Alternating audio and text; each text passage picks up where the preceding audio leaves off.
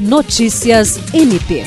O Ministério Público do Estado do Acre, por meio do Centro de Apoio Operacional das Procuradorias e Promotorias Criminais, promoveu na tarde desta quarta-feira uma mesa redonda com o tema Reconhecimento de pessoas sob a perspectiva dos recentes julgamentos dos tribunais superiores. Realizado em forma híbrido, no auditório do MPAC e por videoconferência, o encontro, que contou com a presença de representantes de órgãos de segurança pública do Estado, teve como objetivo promover uma discussão sobre entendimentos e avanços dos tribunais superiores a respeito do Instituto do Reconhecimento de Pessoas. O Procurador-Geral de Justiça Danilo Lovisaro do Nascimento abriu o evento, destacando a discussão sobre o tema como necessária para definir estratégias de atuação que colaborem para um processo penal mais eficiente e com melhores resultados quanto à validade das provas. A coordenadora do CAOP-CRIM, Aretusa de Almeida, lembrou que a não observância ao procedimento, que muitas vezes ocorria, gerou o entendimento que foi tema do debate.